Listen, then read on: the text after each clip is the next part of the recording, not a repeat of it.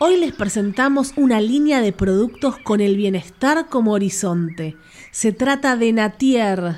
Desde hace 38 años, Natier selecciona, investiga, cultiva y produce para crear una experiencia de salud y vitalidad. El poder de lo natural. Sí, Fer, viste que siempre nos dicen, bueno, cuando viajan me pueden traer esta vitamina, este probiótico.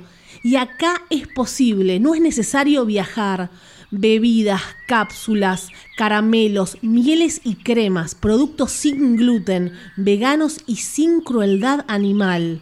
Vitaminas B12, C y D, magnesio, clorofila, cale, matcha, jengibre, aloe vera, centella, polen, ginseng, cúrcuma, magnesio, ajo negro, colágeno, moringa, probióticos y mucho más.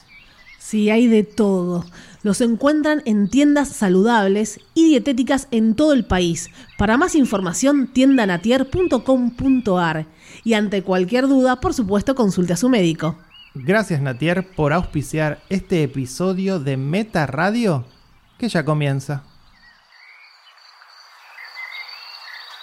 Ay, los pajaritos.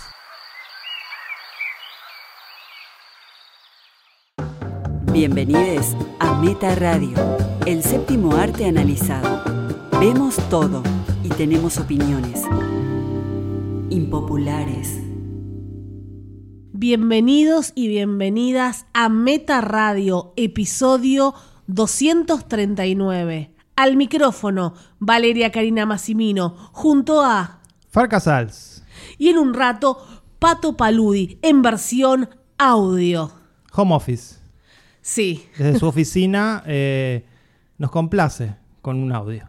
Pero ya, ya nos saludamos por el Día del Amigo. Feliz Día del Amigo, vale, del amigue. del amigue, somos todos amigues. Eh, bueno, se prohibió, Fer, no podemos hablar así. Nos van a levantar el podcast. ¿Quién? no, tienen, no tienen poder. No tienen poder. Por ahora, ¿no? Nunca se sabe una semana agitada y vimos cosas, vimos cosas, algunas viejas, sorpresas, gemas para el final. No quiero adelantar Farcasals. Haces bien, pero también fuimos al cine y vimos lo relevante de la semana. Todo el mundo está esperando este programa porque quieren escuchar cómo vos lo pronunciás. Thor. Seguro cuando ustedes estaban viendo en el cine la película, cuando él dice Thor, pensaron en Fer Casals. Claro, lamentablemente. Dijeron, ah, sí, es, bastante marcada la Z. Fer, exagera un poco. Sí, sí. Este, Le gusta exagerar a Fer. El que no pronuncia bien, el que no tiene como lengua madre. lengua madre. Este, termina mm, exagerando la pronunciación. Sí, sí. Entonces, de chica yo decía Thundercat. Y claro, era. ¿Cómo era? Era Thundercats. Los Thundercats. Yo recuerdo el locutor que decía en Telefe, decía Thundercat. Sí, sí, obvio. o sea, no tenía de lengua madre al inglés. Bueno, eh, Fer dijo una frase, yo no sé si la querés decir ya lo que te pareció, esa frase que, dijiste que va para el póster.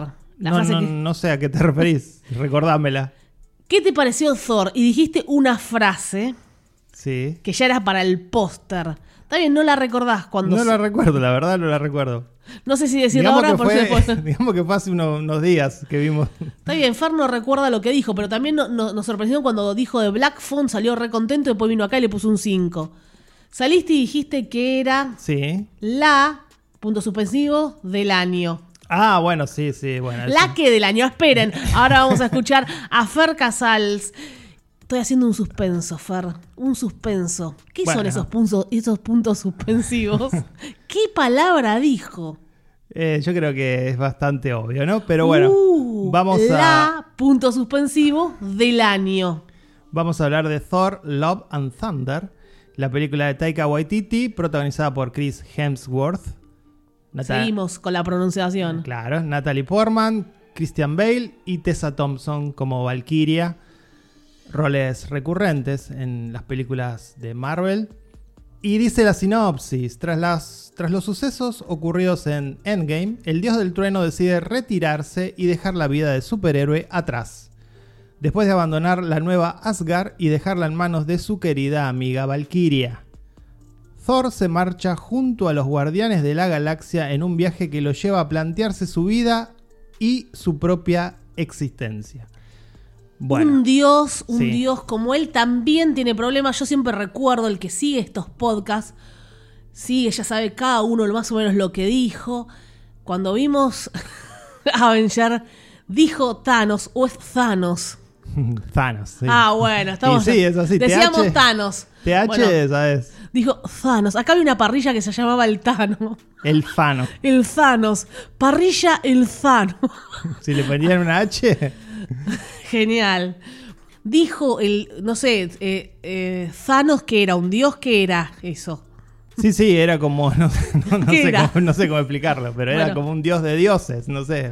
Las gemas, todo el show, Era bueno. un ser muy poderoso, muy sin poderoso. duda. Dijo, estoy muy cansado. Entonces, también eh, eh, Thor puede estar cansado o quiere encontrarse a sí mismo, meditar, irse a otro lado. Pero me parece que está Gracioso bien que igual. estos personajes que en general se muestran omnipotentes comiencen a mostrar también sentimientos de este tipo, ¿no? Y este y conflictos con su existencia y con lo que representan. Me parece que es un camino que eventualmente tenía que tener Marvel con sus personajes porque si no son unidimensionales.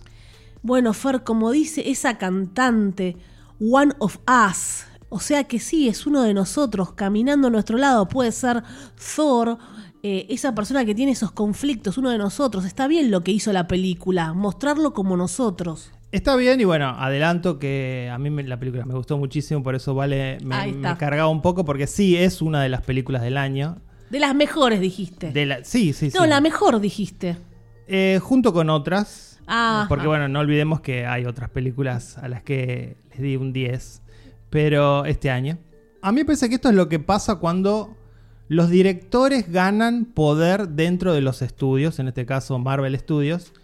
Porque en general nunca una película que cuesta 250 millones de dólares como esta y busca ganar mil encima, lleva, lleva ganados 500, eh, va a ser completamente del director. Pero cuando los directores como Taika Waititi se prueban como eficientes, los estudios ceden y pasa esto. Esta es una película muy Waititi, quien además hace, bueno, de- del, es, el narrador, ¿no? Es el personaje de Sí. Korg. Y, y eso me, me- me sigue sorprendiendo, que Él juega mucho, ya lo viste en Jojo Rabbit, Sí. le encanta jugar y la gente lo ama, no sé, los directores y Marvel lo ama. A mí me parece un tipo muy talentoso, te diría inclusive más talentoso que James Gunn para compararlo con alguien que está también haciendo este tipo de películas Sí. en los grandes estudios. Más que Chloe Zhao, bueno, lo que pasa que bueno, Eternals. de a poco, De a Chloe poco. Zhao, ¿no? Este, esta es una película que podría ser una película de Waititi de las que hacía antes, ¿no? De, de tanto que tiene de él. Por supuesto que respeta todo lo que es el negocio, todo lo que, que esto es un producto y que esto tiene que venderse de cierta manera y, y- y se acopla a eso y juega este, de la mano de los estudios. Este, no, no, no es un rebelde porque no es estúpido. Este, pero, mm, pero me pareció fantástica la película en ese sentido, ¿no? De, de ver una película tan grande que es parte de un proyecto enorme que viene desde, desde 2008 y ver ahí la mano del autor, la mano del director, el humor del director, el... Sí, hay mucho, mucho humor, se nota, pero siempre las películas de Marvel tienen humor. Pero hay mucho humor Waititi, ¿no? Sí, sí, sí. Es esa clase específica de... Lo que me gustó por ahí más que todo, más allá del humor que siempre estamos acostumbrados en las películas del Marvel, es todo esto que se, que se dice de los dioses. Sí. Eh, eh, es buenísimo. De adorar a un dios, de que eh, volvimos a lo mismo, ¿no? Es un loop la vida, que me vuelvan a tener miedo, la figura de, de Zeus.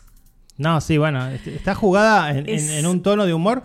Es una, es una, si querés, voy a, voy a hacer una especie de hipérbole, Hipérbole. pero Sin pato, hipérbole. hay hipérbole, aunque no esté pato.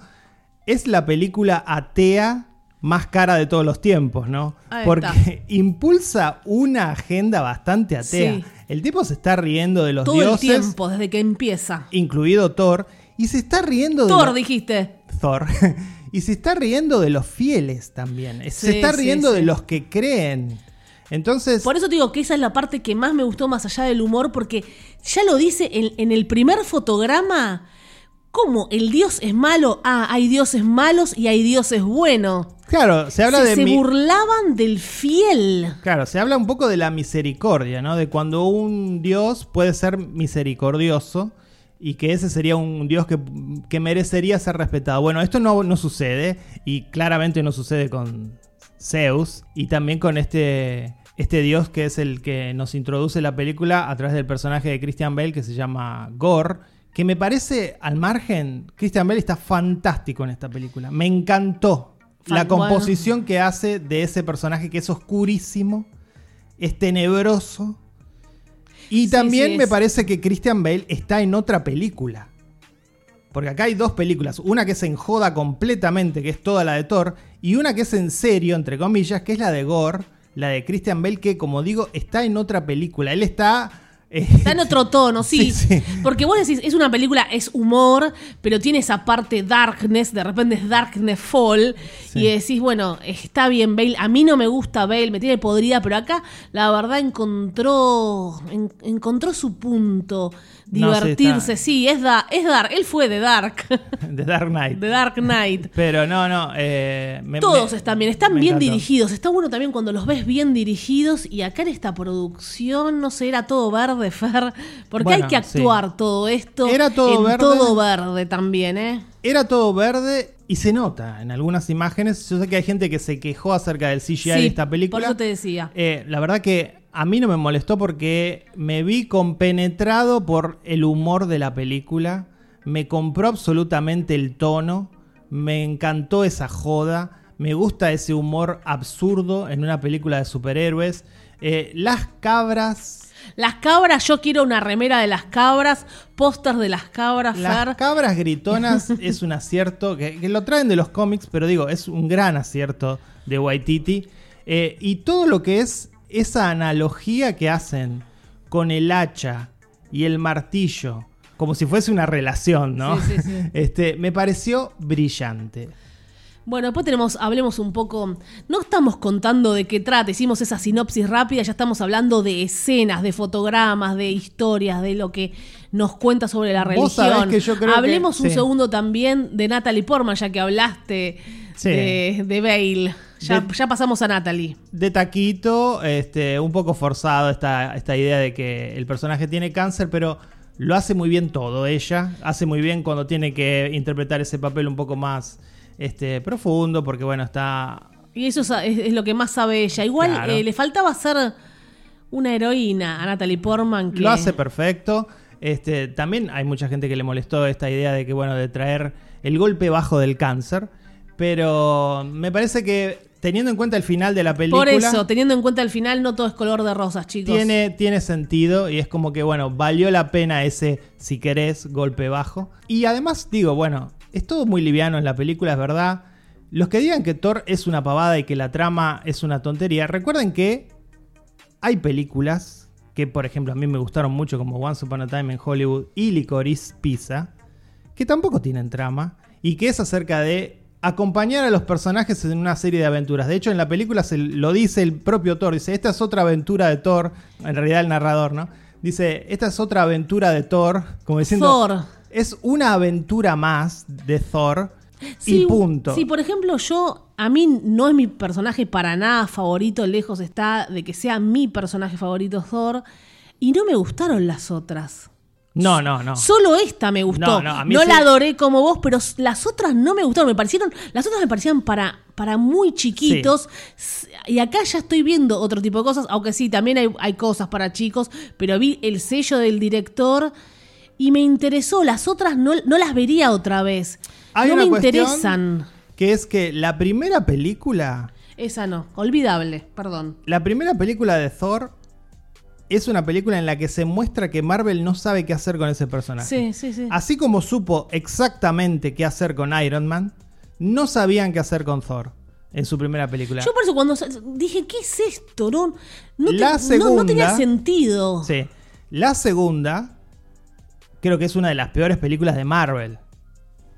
Ah, tengo que pensar. Y en la tercera entra Taika Waititi con su estilo, que es Ragnarok, Sí. y es fantástica. Yo amé esa película. La tercera a mí me gustó No mucho. me acuerdo. La tercera. Bueno, fue hace poco. No sé, lo se, me, se me el- borró, estoy loca. Se me borró. ¿Qué pasaba? ¿Cuál Hablamos era en el programa, estaba Kate Blanchett, y a mí me había gustado mucho.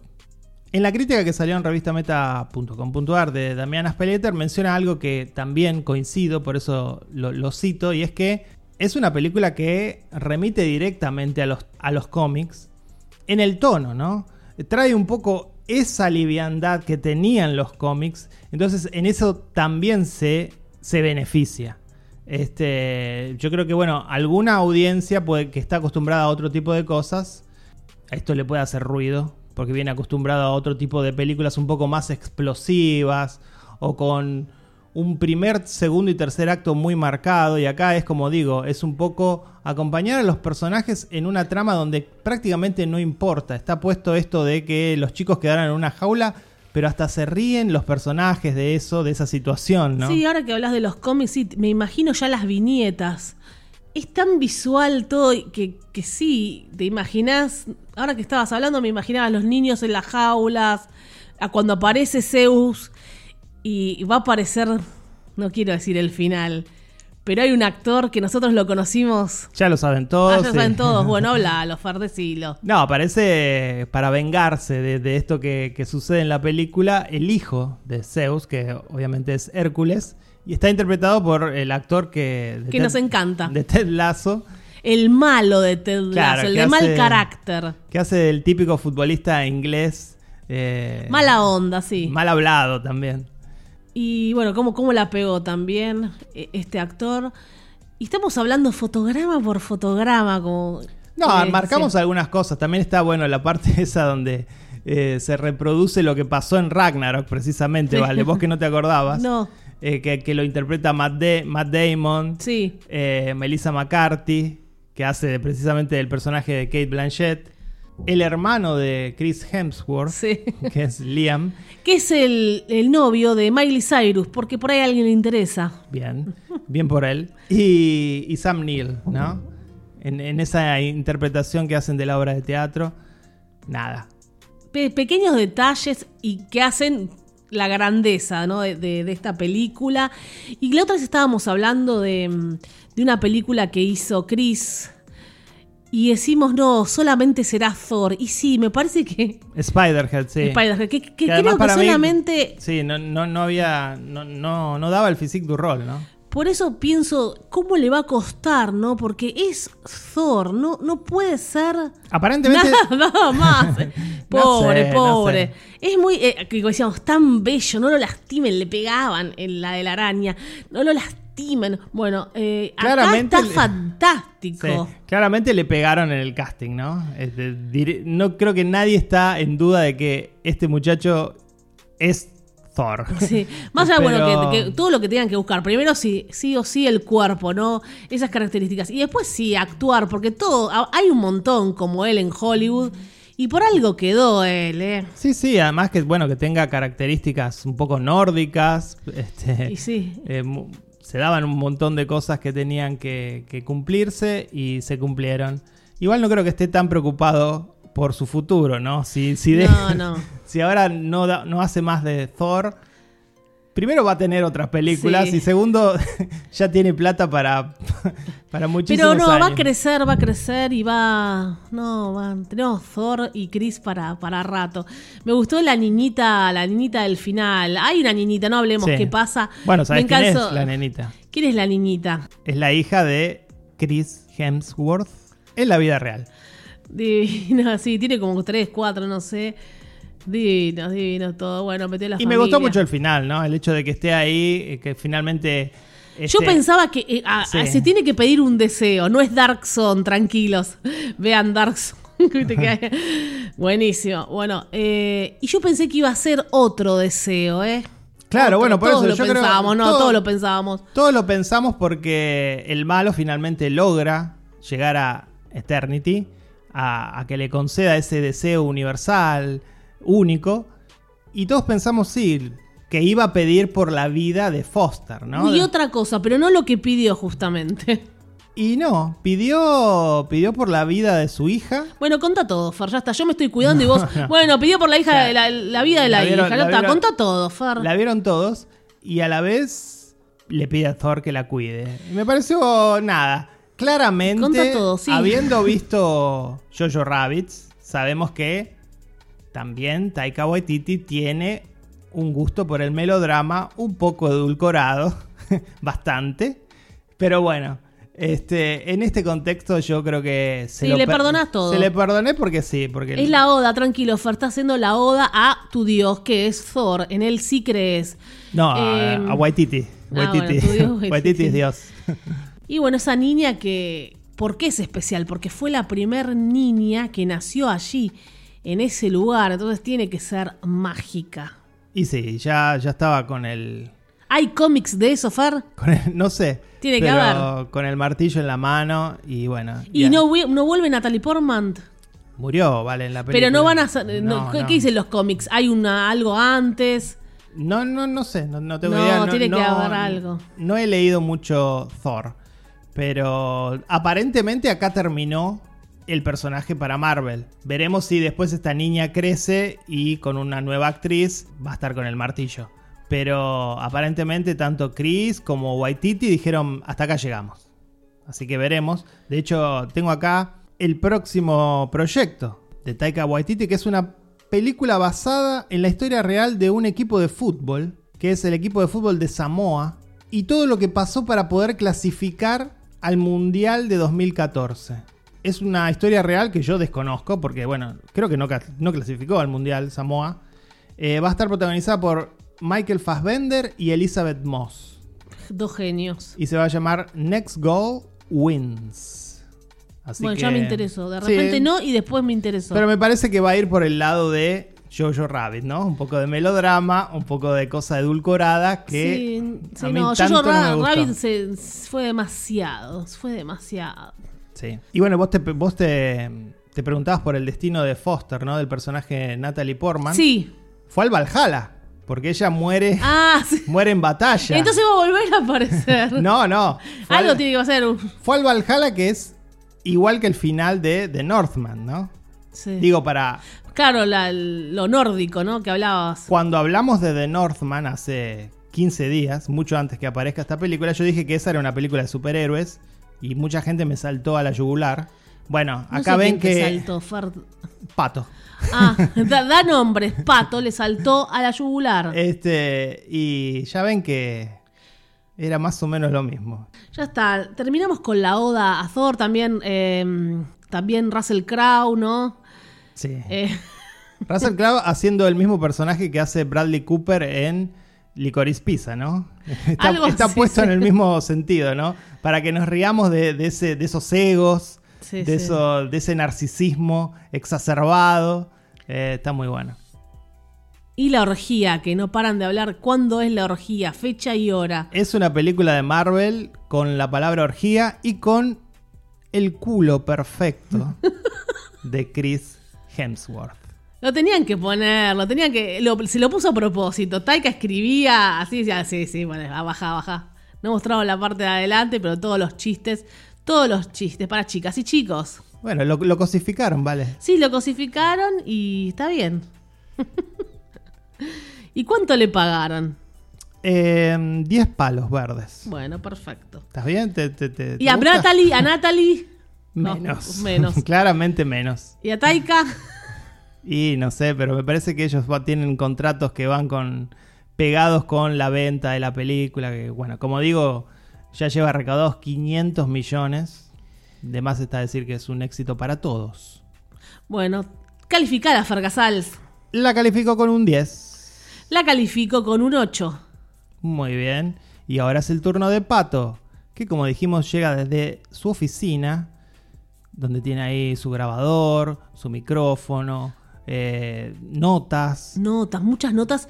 eh, puño y letra, ¿eh? Sí, sí, y un ordenador también, donde se ayuda con cosas visuales para lo que va a decir. Es todo un trabajo que él realiza. Sí. Para es brindar- un guion, es Sí, un sí, guion sí. que se hace.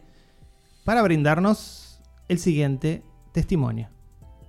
Hola cinéfiles, aquí Pato, en versión solista, sin tener que discutir con nadie, sin necesidad de gritar, un poco de paz, un poco de armonía. No, me venían diciendo que estábamos peleando mucho, mucho grito, mucho bullying, pero ojo, yo no soy una víctima, ¿eh? Después de 230 episodios, ya sé muy bien qué es lo que tengo que decir para encender el fuego, para transformar a Vale y Fer en dos monstruos. Son cositas que yo aprendí. Por ejemplo, Winograd, Perrone y mi favorito, Premio Nora Ephron. Son pequeñas palabras, pero que, enunciadas por mí, convierten a Vale y Fer de dulces guismos a los más terribles gremlins. Pero hoy nada de eso va a suceder. Hoy voy a ser suave con ustedes, voy a hablarles con calma. Un príncipe sereno, diría Miguel Bosé, de serenísimo encanto. Me enganché viendo la voz, no les conté eso. Hacía mucho que no miraba televisión y hace dos semanas haciendo zapping pasé sin querer, me enganché y desde ese momento no me perdí nunca más un programa y quizás por eso estoy viendo pocas pelis, pocas series. De hecho habíamos arreglado con los chicos ir a ver Thor juntos y les dije que no, que me sentía mal, pero era mentira. Lo único que quería hacer era quedarme en mi casa y ver con qué cantantes iban a completar su equipo Mau y Ricky. Pero bueno, basta, basta de la voz. Hablemos de la propuesta que les traje esta semana. Una serie de Apple, Las Iluminadas. Iluminada y eterna, enfurecida y... basta, basta, basta, basta de la voz, basta de Montaner. Shining Girls es la serie, protagonizada por Elizabeth Moss, siempre sensacional, siempre sufrida, siempre traumada. Nació con esa expresión de tragedia en su rostro y acá encaja perfecto. Y hay otro personaje maravilloso que es Jamie Bell, Billy Elliot, para los que tenemos más de 25 como yo, que construye a un villano temible, un psicópata peligroso y tranquilo, que me hizo recordar a Javier Bardem en Sin lugar para los débiles. Voy a volver sobre esa idea sin espolear nada, no se asusten, en un ratito. Estamos ante un thriller de investigación. Una periodista que fue víctima de un asesino serial y logró sobrevivir, muchos años después se encuentra investigando una serie de asesinatos que tienen las mismas características que lo que le ocurrió a ella. Entonces, junto a un compañero de trabajo, que es el otro protagonista de la serie, el brasilero Wagner Moura, creo que se llama, eh, va, a des- va a decidir publicar su propia historia. Y esto le va a dar los indicios al asesino de que esta chica sigue con vida y él no lo sabía, entonces la va a ir a buscar. Esa es la premisa inicial y ya de por sí es muy atractiva para plantear la historia. Pero hay muchos otros elementos que enrarecen la trama y obligan al espectador a estar atando cabos constantemente. Nada queda claro en la primera mitad de la serie, en especial por los trastornos que sufre nuestra protagonista. ¿eh? Ella padece pérdida de memoria, no recuerda las caras e incluso experimenta alucinaciones. O sea, nunca estamos seguros sobre lo que en realidad está ocurriendo y, eso es algo muy atractivo para, para nosotros como espectadores. Otro aspecto original de Shining Girls es el asesino, como les dije, interpretado por Jamie Bell, que se nos presenta desde el inicio. En eso no hay sorpresas, o sea, lo vemos al principio y en realidad lo que hacen los guionistas es revertir el elemento de persecución que siempre tienen estos relatos. Porque acá es el malo el que siempre está detrás de los investigadores.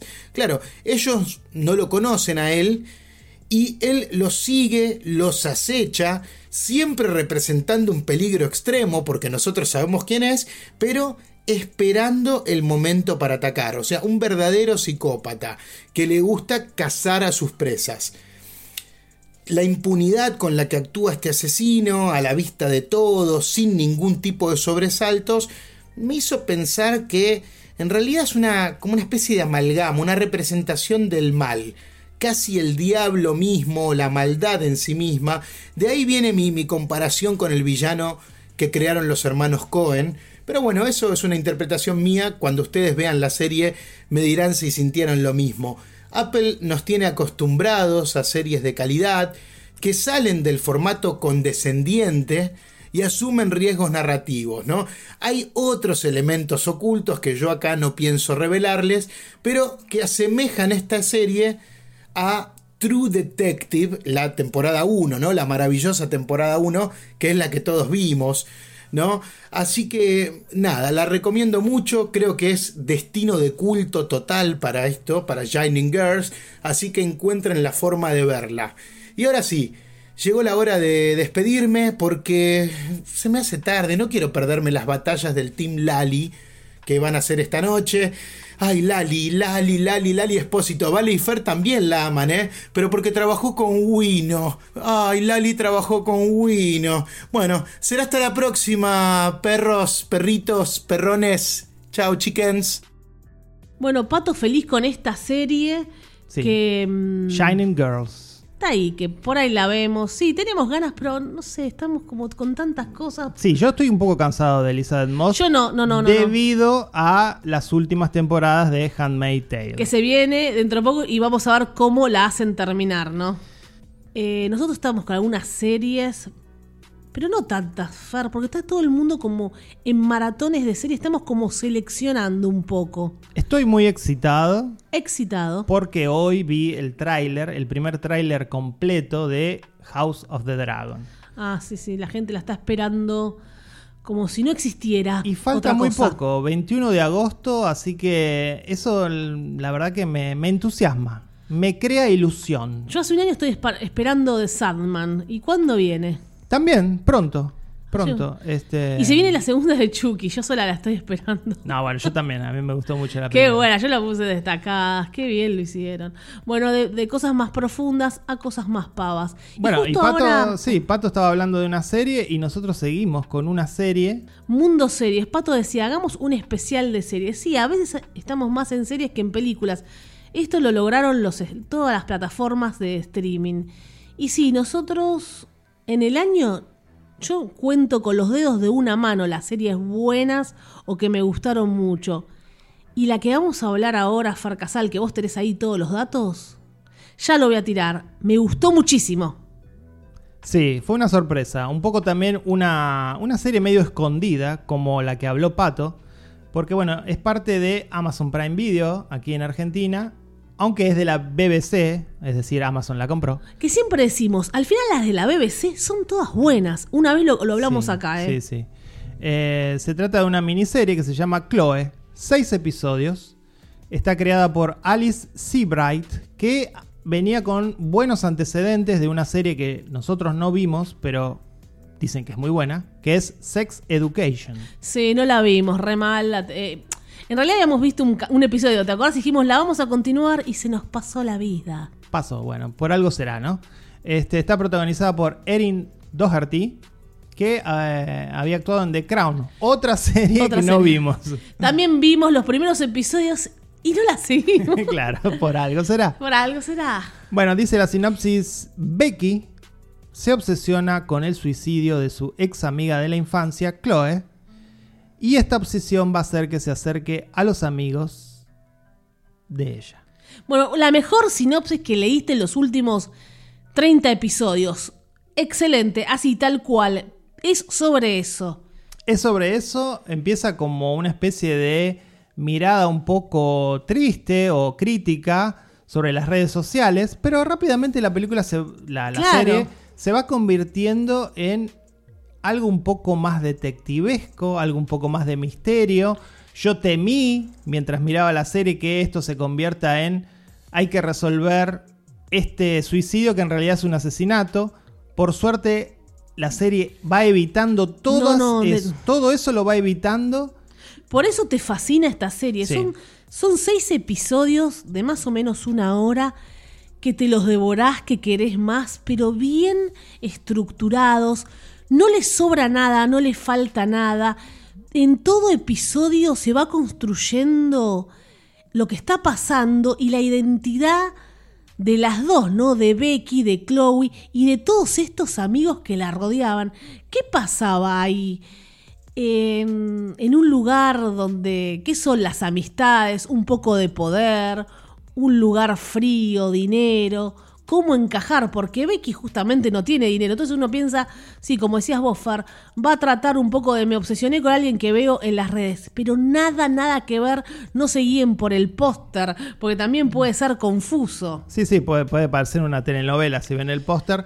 Es ella un poco, la protagonista Becky es un poco una artista del engaño, ¿no? Porque está, este, se mete en lugares donde claramente no pertenece. Y hay una cosa con la que juega mucho la serie, que es el concepto este de el narrador poco fiable. Sí, eso, eso, nos encantó, con Fer nos quedamos fascinados. Claro, porque vamos a ver cómo a través de los pensamientos de Becky, sin saber si es la realidad o la ficción... Es lo que ella imagina. se van creando estas diégesis donde no sabemos si lo que cuenta es cierto, si, si lo está inventando. Está muy bueno, porque es lo que uno hace en la vida. Ustedes no hacen eso que imaginan qué pudo haber pasado todo el tiempo. Uno imagina desenlaces, eh, no sé, qué hubiera pasado si, what if.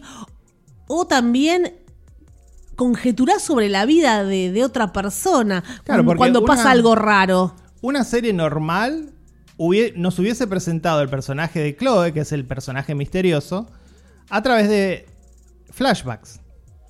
Y acá se nos presenta a través de lo que esta ex amiga interpreta. Entonces. Sí, y uno lo va. Es muy interesante. Y uno lo va descubriendo junto a ella. Eh, te va sorprendiendo junto a ella. Porque vos decís, ¿por qué se pelearon? ¿Era importante? No sé si va a ser importante o no, por qué se pelearon. Pero er, era también esto de, amistad. ¿Qué pasaba entre ellas cuando eran más chicas? ¿Por qué después dejaron de hablarse? Es un poco importante porque se pelearon. Bueno, pero no, deja, deja ahí a la gente. Y algo que me fascina también, ya no sé cuántas veces lo dije, la relación que tiene ella con su madre. No te digo que es la pianista, pero hay algo muy, muy interesante de la relación de ella con la madre que está sola, que no es una inglesa con guita, eh, que le cuesta todo. Y, lo, que es, lo que hace con la madre es muy, muy bueno esa relación que tienen, esos diálogos que poseen, esas miradas. Porque además tienen un evento en común que claramente las une y las destruye al mismo tiempo, ¿no? Este, es como que, nada, es un, un, evento definitivo en la vida de ambas. Que de eso no se habla, como nadie habla de Bruno, ¿no? Y bueno, sí, como decías, ¿no? La, serie va evitando todos estos clichés de el género, del género thriller, del género thriller psicológico, de, lo que muestran en general estas series. Y cuando se va revelando todo, inclusive hasta el final, te diría, sostiene esta idea. Y no es uno de esos thrillers que van a terminar, por ejemplo, con una escena de violencia. No. Que siempre, siempre terminan así, inclusive las, bien termina esta serie.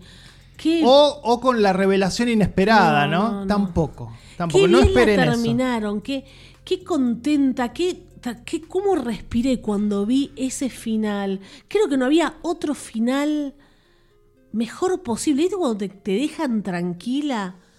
No, no es lo que predomina en las series. Las series te satisfacen de otra manera, pero esta hizo todo bien. Y, vos decís, ¿es una gran, gran historia o es también cómo lo contaron? Cómo lo contaron, claro. Es, e, eso, es cómo lo contaron, cómo te lo cuentan. Bueno, hago un link con eh, lo que mencionaba antes acerca de Thor y de Licorice Pizza y de Once Upon a Time in Hollywood. Películas que, donde la trama no es lo importante. Y sin embargo, por cómo están contadas, nos interesan los personajes. Nos interesa atravesar esa jornada con esos personajes. Y acá eh, lo, pasa lo mismo. Becky es un personaje bastante desagradable. Es genial la actriz, ahora después vamos a eso. Y cuando terminas la serie, estás enamorado de Becky. Sí, sí. Es entrañable ella. Sí, sí. Entonces, digo, eso es un triunfo del guion de cómo está escrito. Este, nada. La actriz, bueno, nos encantó para seguirla una actriz que había jugado, era eh, futbolista. Era futbolista, sí, del Chelsea. Increíble, ya la estoy siguiendo ahí en las redes, estuve curioseando más, más allá de The Crown. Eh, muy, muy buena, muy buena todo lo, todo lo que estuvo haciendo. Y qué bien, qué bien actúa. Todos actúan muy bien, pero ella es como que es. También está, bueno, la amiga que, que, que vuelve, que si bien se tiene que saber qué pasó, no, no es tan presente, igual está muy bien. Pero ella es la protagonista, te, como que se come la cámara, se come Sí, la sí. cámara. Te atrapa, te atrapa. Es eh, realmente todo. clever, Fer. Es una serie clever por cómo está contada. Son seis episodios, no abusaron. No, está bien. Eh, terminó y espero que no, no sigan con una segunda temporada que no tendría sentido. Pero además. Fer, mencionémoslos a ellos. ¿A quiénes? ¿Quiénes son ellos? ¿Qué disco hay ahí? Ah, claro, sí, sí. ¿Qué, Eh, qué licenciaron? ¿Qué canción licenciaron, Fer Casals? licenciaron una canción de de, The Smiths. de Smiths porque claro en la en la serie es muy importante un mensaje que Hay deja mensaje. la protagonista no lo no lo spoileemos porque es, es muy lindo y sí, Sí. este suena la canción que tiene que sonar no y Le- inclusive te diría al principio del- de la serie hay un chiste que está muy bueno que dice eh, alguien le pregunta a Becky por sus intereses y ella responde podcast y porno. Creo que muchos oyentes pueden sentirse identificados con estos intereses, ¿no? Eh, en un momento, la- eh, cuando está discutiendo ahí con la madre, porque ella está saliendo y la cuida una mujer, le dice, bueno, el gobierno le paga a esta mujer para que esté todo el día con vos. Y ahí nos quedamos pensando. Sí. En, en- Primer en la- mundo. mi primer mundo, está bien, acá creo que también te mandan, no sé, a un jubilado, no sé, la gente se está riendo. Le mandan todo el tiempo que quieran, este asistente. Y nada, todo es gratis, hay trabajo para todos.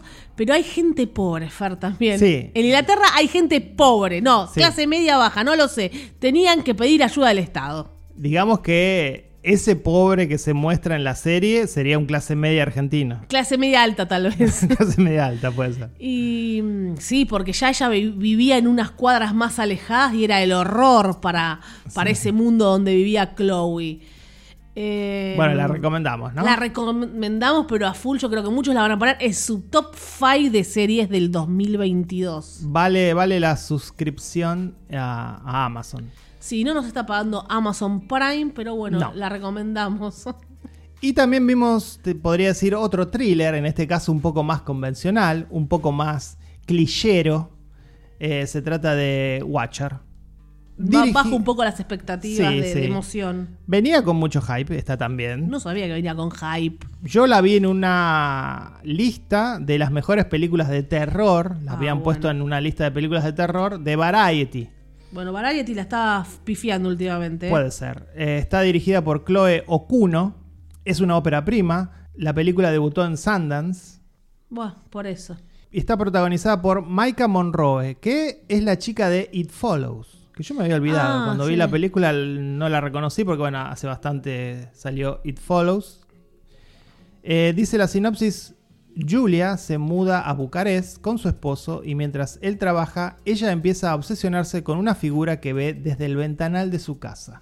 Sí, no, no estuvo mal, no estuvo mal, no quiero ser mala, pero no sé ese hype que decís vos. Pero est- estuvo bien, me gustó que más o menos sabías todo lo que estaba pasando realmente. No es que te sorprende, pero me gustó, sí, me gustó. No, no, no, no la pongo allá arriba, pero. No.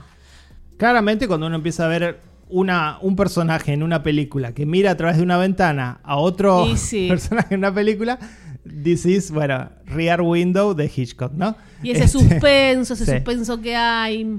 Pero también hay un poco de algo que hablamos en algunos episodios anteriores, que es gaslighting, esta, esta, este recurso de guion donde un personaje se cuestiona su realidad, ¿no? Pensando que está loco o que alguien piensa que está loco. Bueno, tenés eso, repetilo, Fer.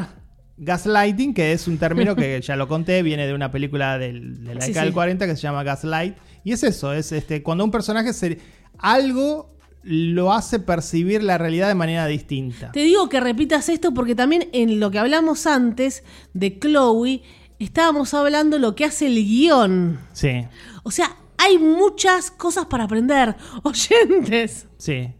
Muchos términos que, bueno, que, que van explicando un poco estos recursos que tienen los escritores. Que no siempre los usan. Y está bueno cuando uno los ve y decís, qué clever haber puesto esto. Gracias, escritor. Sí, sí, se, se beneficia en general, este, aunque, bueno, no dejan de ser recursos que ya todos usaron y que todos conocen. Usarlos Este, bien no es tan fácil, Farcasal. Lo que a veces hacemos en este programa es identificarlos, es señalarlos, ¿no? Porque a veces eh, alguien puede no estar atento y decirle, mira, mira para este lado, Sí. este, no te pierdas eso, eso es un recurso, se usa de esta manera y a veces funciona y a veces no.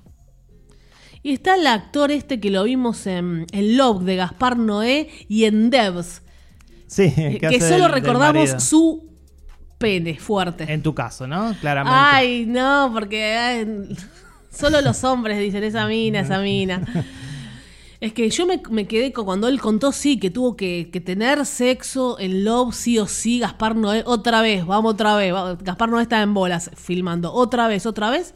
Y tuvieron que tener. Y, Vos sabés que- Y dijo realmente, qui- supuestamente le dijo, quiero ver. Y él mostró y dijo, está bien.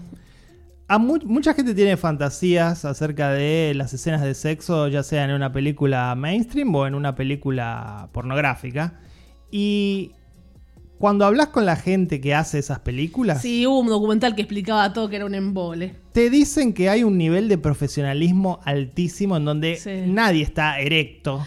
No, bueno, ni pero los que lo, lo tienen que hacer. Solamente los que lo tienen que hacer y es un trabajo como cualquier otro. No, Gaspar y- Noé no hace películas pornográficas, Farcasal. Bueno, Entonces, sí, de hecho sí. No, no es por. No, Ha filmado escenas Bueno. pornográficas. pero no es lo mismo que Claramente dedicarse no a la mismo. industria porno.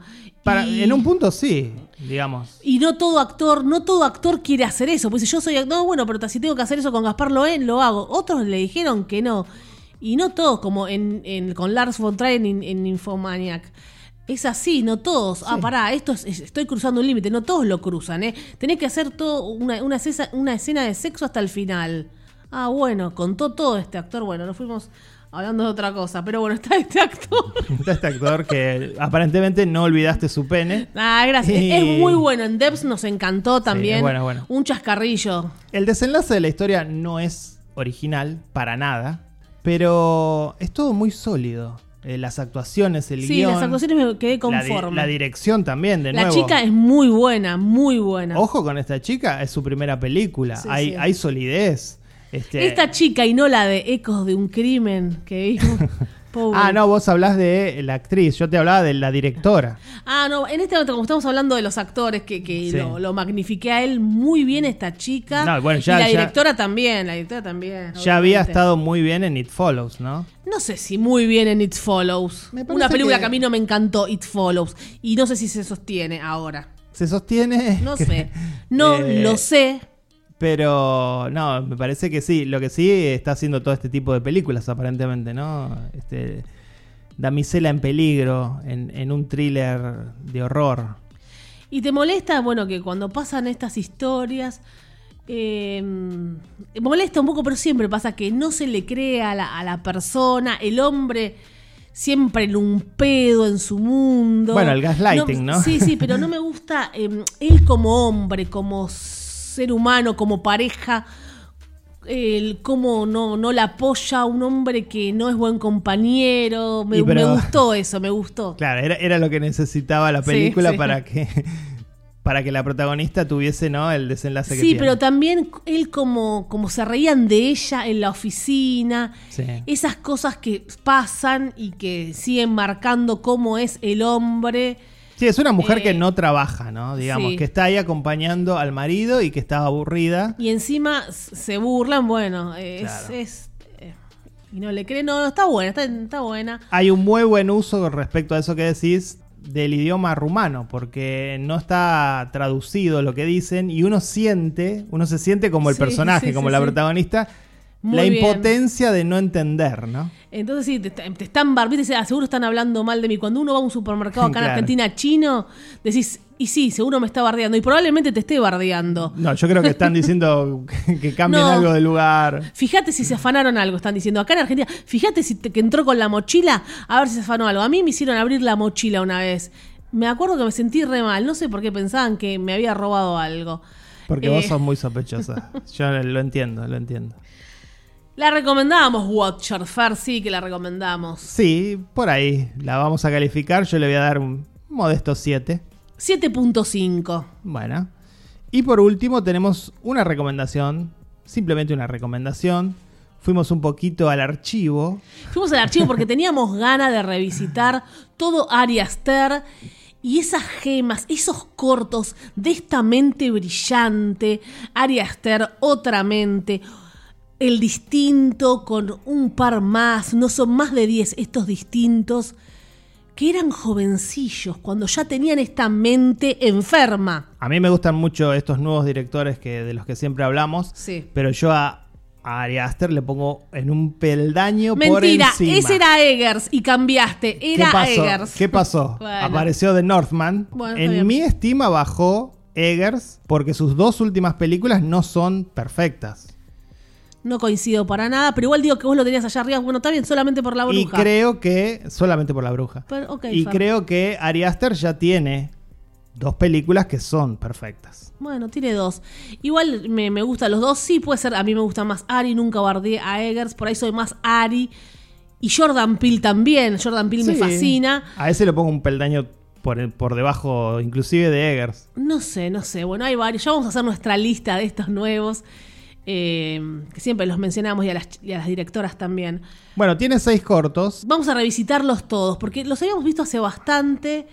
Eh, el último que habíamos visto hace poco era el que mm, eh, enfermaba a la hija, que no hay diálogo Sí, maravilloso. Munchausen se llama. Y este que vimos se llama The Strange Thing About the Johnsons. Ay, Dios. Ya estoy con piel de gallina. Es de 2011, como digo, eh, dirigió seis cortos. Y bueno, es la relación entre un padre y un hijo Ay, no, no. con el humor perverso de Ari Aster, que ya lo tenía en 2011. Esto lo se hacía a los 30 años, estaba haciendo esta oscuridad Ari Aster. Y bueno, lo tienen que ver, está en YouTube. Yo no sé qué decirte. No Apar- adelantemos, yo creo que no hay que adelantar nada. Pero también es lo que a veces pasa al revés. Acá hay una situación del hijo con el padre, pero en general es el padre con el hijo. Siempre es el padre con el hijo y ahora es al revés. Entonces es como... Suena más fuerte ahora, pero si a veces pasa al revés, no sé, no quiero decir más nada.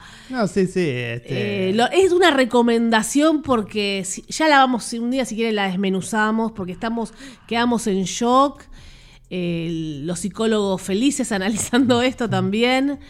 No, que, no querés decir nada. ¿Cuál es? ¿Tenés una sinopsis? No querés decir nada, Fer. No, no, me parece de que... Thor contó absolutamente todo. Acá, bueno, es para sorprenderlos. Sí, es un cortometraje, ¿vale? De 10 Sí, no minutos. importa. Sí, por ahí la gente no Y- quiere verlo o quiere saber algo, Fer. Lo que tienen para saber es eso, lo que dijimos, que es la relación entre un padre y un hijo. Y que involucra, bueno, todo el humor perverso que siempre tiene Ari Aster en sus películas. Al Este, extremo. Al extremo. Al extremo todo. La cara del padre. Y bueno, mientras tanto, esperamos su próxima película que se llama Disappointment Boulevard, que fue pospuesta. Iba a ser estrenada en diciembre y ahora va a ser estrenada en 2023. Sí, porque bueno, ya vimos la de Eggers. Se viene la de Jordan Peele y Ari lo patearon un poquitito. Lo patearon, sí. Eh, la de Jordan Peele con muy buenas críticas por ahora. Nope. Sí. se estrena pronto. Y Disappointment Boulevard aparentemente inició una especie de guerra entre el director y el estudio porque Aster presentó un corte de tres horas y media. Y le dijeron, no, no, no, no, no, no. Esto tiene que, esto tiene que durar mucho menos. Este, así que... Solo Avenger puede durar tres horas, le contestaron. aparentemente, le, sí, bueno, es otra clase de película. ¿no? No me importa, Fer Casals. Eh, aparentemente este retraso en, en sus- en su estreno es debido a esto. No sé cómo la va a cortar, pobre Ari. Que haga muchos cortos enfermos con lo que le queda. Tiene la mente enferma. nada. Bueno, sí, hay, hay que hacer esto, hay que atreverse, se atreve. Y siempre este tema de, de la familia, ¿no? Porque Midsummer también hay familia, hay una familia enferma por detrás. En Hereditary, otra familia. Ni, ni hablar, ¿no? Hereditario. La tiene con la familia sick total, oscuridad, perversidad al máximo. Pero no- Varias no- lecturas. ¿No es la familia acaso una fuente inagotable Sí. de perversiones Sí, sí. y de situaciones repugnantes? Sí. Disfrazadas de cumpleaños, eh, fiestas de fin de año. Casamientos, todo. falsedades. Bueno, alguna, no todos así. Bueno, Greener Grass. Yo creo La que tengo que mencionar, viste, cada tanto la meto. Sí, bueno, no metamos todo, toda la, la gente y las familias en la misma bolsa, pero pero casi. vean todo lo que recomendamos. La verdad que todo lo que hablamos hoy, Fer, es para que lo vean. Sí, sí, sí, sí. No pueden decir es malo, no me gustó. Si es así, quisiera que lo argumenten. Puede haber matices, pero en general son, son fueron buenos productos estos que vimos. Quedamos contentos y quedamos contentos. No, no hubo pelea, pequeñas cosas. Espero que Pato vea el, el corto, que le estamos insistiendo hace un montón para que lo vea. Estaba muy ocupado viendo La Voz en Telefe, así que déjalo, Sí. déjalo en paz, déjalo con ese tipo de contenido. Y con Twitter, que está muy contento con Twitter, que descubrió un nuevo mundo allí. Sí, La gente ya sabe de lo que hablo. Nuestros seguidores fieles en función privada por revista Meta en Facebook se arma grandes debates e intimidades. Y si llegamos al final del 239, verborragia total. Al micrófono se despide Valeria, la poderosa, Massimino. y yo soy Fer Korg Casals.